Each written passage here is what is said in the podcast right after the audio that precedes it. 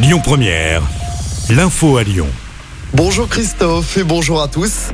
À la une, cette euh, terrible scène au centre commercial de la Pardieu à Lyon. Un homme s'est jeté du troisième étage à l'intérieur du bâtiment. Ça s'est passé hier vers midi. De nombreux clients ont assisté à la scène. La victime a été euh, transportée en urgence absolue à l'hôpital.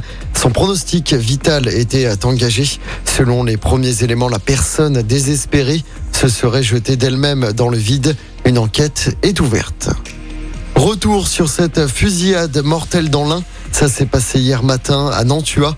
La fusillade a eu lieu dans un café du centre-ville lors d'une violente bagarre. Fusillade qui a fait un mort et deux blessés. L'auteur des tirs, un homme de 29 ans, avait pris la fuite avant d'être interpellé dans l'après-midi.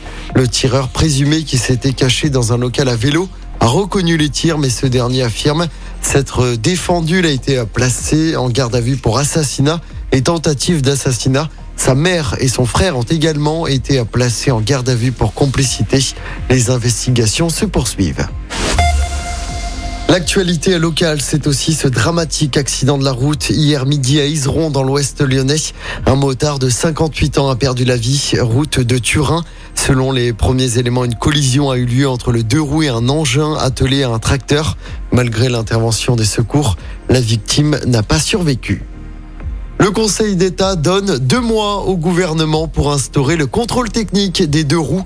Le Conseil d'État rappelle qu'il s'agit là d'appliquer une obligation européenne, mesure qui n'a jamais été appliquée en France. Le ministre délégué au transport Clément Beaune va préciser le calendrier dans les jours à venir. Après un été 2022 désastreux au cours duquel plus de 60 000 hectares ont été détruits par le feu, Météo France va publier tous les jours à partir d'aujourd'hui une carte météo des forêts. Objectif, alerter les habitants et les vacanciers des risques d'incendie.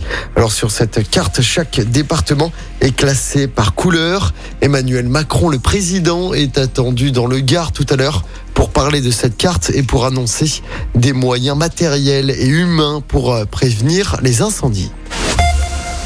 On passe au sport du basket. Victoire obligatoire pour l'Asvel ce soir. Mené 2-0 en demi-finale du championnat de France par Boulogne-le-Valois. Les Villers-Banais doivent impérativement s'imposer ce soir à l'Astrobal. Match 3 de cette demi-finale donc. Coup d'envoi du match à 20h30. Et en cas de victoire de l'Asvel, il y aura un match 4 ce dimanche. Et puis en tennis, il n'y a déjà plus de Français à Roland Garros. Les trois derniers ont tous été éliminés hier. Aujourd'hui, plusieurs cadors hein, sur, sur les cours pour le troisième tour. Titi Pass, Djokovic et Alcaraz. Écoutez votre radio Lyon Première en direct sur l'application Lyon Première, lyonpremière.fr et bien sûr à Lyon sur 90.2 FM et en DAB+. Lyon Première